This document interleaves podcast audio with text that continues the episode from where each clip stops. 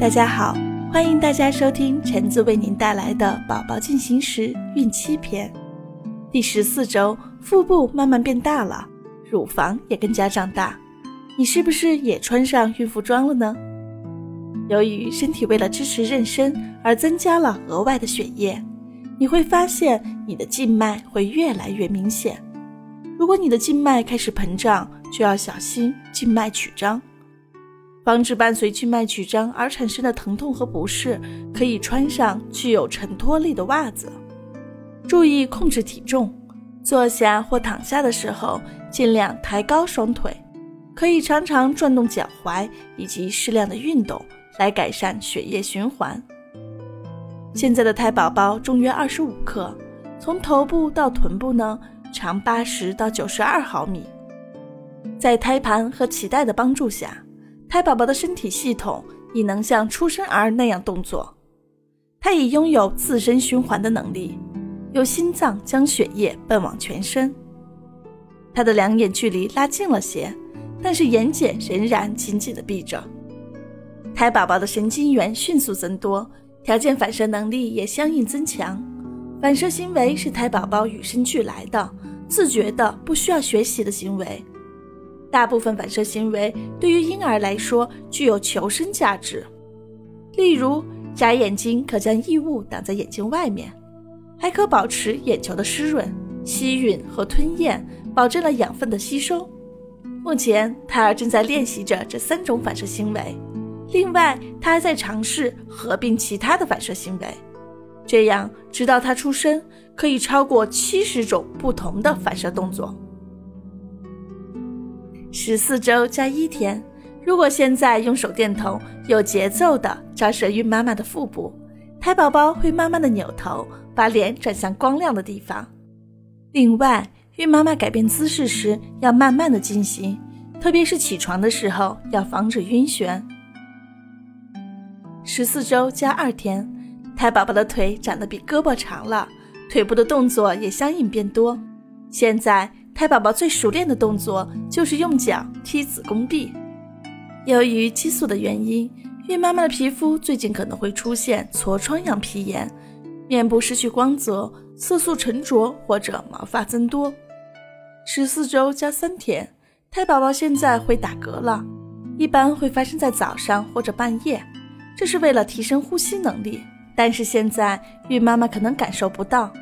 据报道，最早的胎动。出现在第十四周或者第十五周，多半你会像其他大多数孕妈妈那样，在大约第十八、十九或二十周才感受到胎动。十四周加四天，胎宝宝的手指更加灵巧了，现在甚至可以挠挠自己的小脸。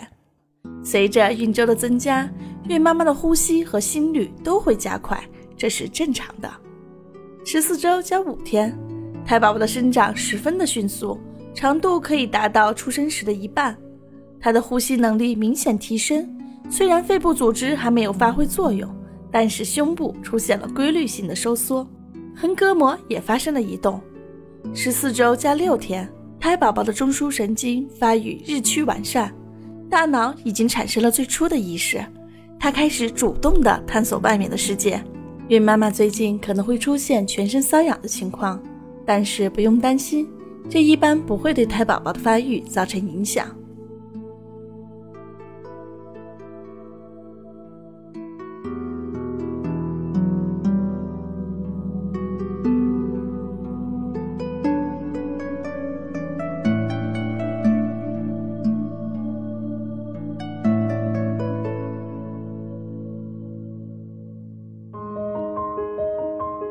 今天的名画欣赏是梵高的《盛开的桃花》。这幅画中，两棵桃树干肢挺自健，妖娆可爱。桃花热情地绽放着，让人陶醉，让人欣喜。桃树所展现的旺盛的生命力，被梵高那强有力而又十分激动的笔触表现得极其饱满。梵高对生活的热爱，对大自然生命的强烈情感，有没有感染到你呢？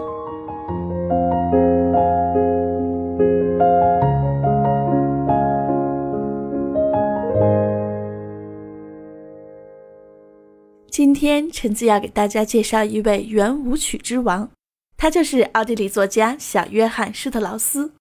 小约翰施特劳斯自幼酷爱音乐，他七岁便开始创作圆舞曲，一生写了四百多首乐曲。首先，我们来欣赏一下他风靡全球的《蓝色多瑙河》。这首曲子被奥地利人视为第二国歌，是每年维也纳新音乐会上的必奏曲目。它来自于卡尔贝特一首美丽的诗：“你多愁善感，你年轻美丽，温顺好心肠，犹如矿中的金子闪闪发光。真情就在那儿苏醒，在多瑙河旁，美丽的蓝色的多瑙河旁，香甜的鲜花吐芳，抚慰我心中的阴影和创伤。”不毛的灌木丛中，花儿依然开放。夜莺歌喉转，在多瑙河旁，美丽的蓝色的多瑙河旁。